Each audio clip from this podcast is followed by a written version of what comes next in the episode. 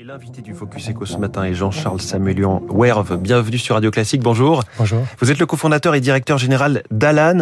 Euh, Alan, c'est cette euh, très belle réussite hein, parmi nos, nos, licornes françaises. Vous venez encore de boucler une levée de fonds de 183 millions d'euros. On va en parler. Vous avez 300 000 clients, 200 millions d'euros de revenus. Vous êtes en France, en Espagne, en Belgique. Alors c'est vraiment le mot-clé euh, de plus en plus pour les assureurs, dont vous. La prévention, plus de prévention, c'est le mot d'ordre. Comment peut-on l'améliorer très concrètement et, et rapidement? En effet, ce qu'on essaie d'être avec Alan, c'est bien plus qu'un simple assureur, c'est vraiment un partenaire santé de confiance euh, des Français et des Européens. Et pour euh, transformer la prévention, pour euh, passer d'un système qui est réactif et hospitalo-centré à un système plus préventif, plus personnel pour les Français, il faut transformer la manière dont on l'approche. Et pour la transformer, c'est un, s'adapter aux besoins des gens, donc les comprendre, leur donner la bonne information au bon moment et qu'ils arrêtent de finir sur les moteurs de recherche avec des informations très diverses et de qualité très diverses. Ce qui est souvent très alarmant. Hein. Quand on cherche les symptômes qu'on a, on a rapidement quelque chose de très grave. Exactement. Et ce qui peut être très effrayant. Le deuxième point, c'est créer un sens de euh, avoir une équipe médicale dans sa poche, euh, presque 7 jours sur 7, 24 heures sur 24, qui, à qui on donne des outils pour pouvoir bien répondre et qui nous aide à accéder aux soins plus rapidement. Ça, c'est un, un, enjeu. Un grand enjeu de prévention, c'est aussi connecter la santé physique et la santé mmh. mentale et le bien-être mental. Donc ça, c'est un énorme investissement pour nous chez Alan avec Alan Mind, notre outil de bien-être mental, parce qu'on pense aujourd'hui, il y a près d'un d'un Français sur deux, d'un salarié sur deux en France qui se dit en détresse psychologique ou proche de ça. Euh, il y a le la grande démission qui est en train de se passer. Donc accompagner les salariés, les individus dans leur santé mentale est un enjeu clé de la prévention en France. Et après, c'est faire tomber les barrières de l'accès aux soins progressivement. Alors, ce que je retiens de ce que vous nous dites, c'est quelques exemples. On va rentrer mm. un peu dans les détails. C'est que la donnée est au cœur du sujet. Vous voulez notamment, euh, voilà, essayer de nous dépister un petit peu en continu ce qui peut nous arriver ou, anticiper ce qui pourrait nous arriver vu notre âge, notre état de santé, nos, nos antécédents. Je pense que le premier point qui est important avec la donnée, c'est le consentement préalable. Donc, il y a des personnes pour qui ce sera important d'avoir de la prévention et pour qui auront envie de l'avoir et ceux-là donneront leur consentement d'utiliser leurs données que pour faire ça. Et ça mhm. c'est très important. Et a ceux qui s'en foutront euh, pardonnez-moi le mot. Et pour eux bah, ils n'auront pas accès à ça. Et ça, c'est vraiment un choix éduqué qu'il faut faire. C'est à quoi peut servir ma donnée en santé. Ce que vous leur dites, c'est qu'ils vont économiser de l'argent euh, parce qu'il y aura cette meilleure prévention s'ils acceptent euh, de transférer une partie de leurs données, d'être dépistés, d'être suivis par des, des, capteurs. Exactement. Nous, ce qu'on essaye de faire tomber, c'est euh, les barrières. Donc, c'est des choses très simples. Mais par exemple, on va vous dire de manière simple, si vous, vous n'êtes pas allé chez le dentiste depuis plus d'un an, quels sont les dentistes autour de vous pour faire un check-up gratuit? Et on sait que ça, dans le long terme, ça réduit les risques euh, d'avoir des cas graves en dentaire. Donc c'est rentable. Donc donc c'est rentable pour tout le monde. Et euh, donc ça c'est un exemple. Mais parfois on fait des choses qui sont pas rentables à court terme, mais on pense juste qui, qui créent la relation et qui font qu'on devient un partenaire de confiance. Et en fait, une des métriques qui est importante dans la euh, dans cette notion de partenaire de santé, c'est de l'aide sur le long terme. Et donc la confiance, elle se crée pas par l'optimisation financière, elle se crée par l'optimisation de la relation. Et ça, c'est un vrai investissement que nous on fait chez Alan. Alors Jean-Charles Samuel Yanwer, vous, vous, vous expliquez hein, tout ce que vous êtes en train de nous décrire dans ce livre de l'assurance maladie au partenaire bien-être, publié chez Storylab Édition. Euh, je reviens sur ce que vous, vous expliquez. L'équipe médicale dans la poche, 24 heures sur 24, 7 jours sur 7, qu'est-ce que c'est? Aujourd'hui, alors c'est ça, c'est un idéal auquel on, on, devrait arriver, je pense, en, en, termes de société, dans un monde où il y a de plus en plus de déserts médicaux, de l'inégalité d'accès aux soins et à l'information.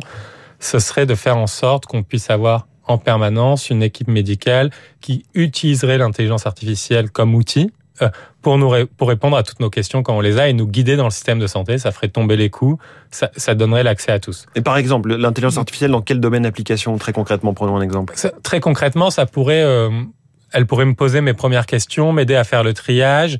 Euh, je pourrais prendre une photo, elle pourrait reconnaître cette photo, donner les informations aux, professionnels médicaux, infirmiers, mmh. infirmières ou médecins, euh, et qui puissent répondre deux ou trois fois plus vite. Donc ça, ce serait un exemple. Aujourd'hui, nous, ce qu'on fournit dans Alan, c'est déjà un chat médical où vous pouvez, c'est pas 24 heures sur 24, 7 jours sur 7, mais c'est déjà sur des, euh, enfin, c'est 7 jours sur 7 et sur des mmh. horaires assez larges. Où vous pouvez chatter avec une équipe médicale et on a commencé à donner des premiers outils à nos médecins pour que le bon médecin ait accès à la bonne question, donc soit adapté au planning automatiquement et qu'ils aient des premiers outils pour les aider à mieux répondre. Ouais. Euh, L'accès aux soins, vous en parlez, est-ce qu'il peut être, euh, avec vous, avec vos propositions, l'un des chantiers du nouveau quinquennat? Ils sont déjà très nombreux, tous ces chantiers. Je pense que les deux grands chantiers euh, du nouveau quinquennat sont en effet pousser plus de prévention et mmh pousser l'accès aux soins de manière très importante. Ce qu'on le voit encore, c'est une des préoccupations principales des Français. Et pour ça, il faut vraiment travailler à, à tous les points. Et donc, le corps médical va être très important. Je pense que la formation du corps médical va être aussi très importante. Parce que tout ce que vous dites, c'est à effectif constant. En tout cas, c'est avec les contraintes que l'on connaît du nombre de médecins qui est limité. C'est un problème qui est difficile à régler le nombre de médecins, parce que c'est ce qu'on appelle un lagging indicator. Donc, c'est les, les, décisions qu'on a prises il y a, il y a 15 ans qui ont un impact sur, Mais une bonne dizaine d'années à former les médecins en France. Sur aujourd'hui, et du coup, euh, pour changer, un, il faut investir maintenant pour pas que le problème soit encore plus fort dans 10 mmh. ans ou dans 15 ans. Et deux, il faut aussi progressivement transformer euh, la formation des médecins à notre sens pour qu'ils soient des experts du digital, qu'ils soient des experts des technologies, qu'ils soient des experts de l'intelligence artificielle, parce que c'est eux qui devront construire ça. Vous parliez aussi du bien-être mental. Est-ce que ça, c'est un, domaine qui est trop peu couvert aujourd'hui par les assureurs euh, classiques?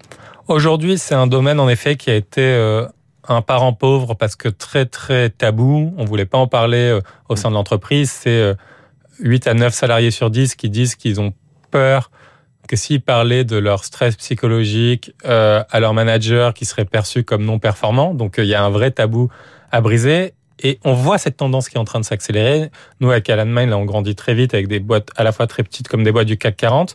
Et parce qu'en fait, il y a un besoin à la fois des salariés, euh, de toute génération, mais on le voit encore plus sur la nouvelle génération qui, entre, qui entre sur le monde du travail, qui est en train de dire si mon salaire, si mon employeur ne, ne, prend pas en compte mes enjeux de bien-être mental au sein de l'entreprise, c'est pas une entreprise dans laquelle je veux rester. Oui.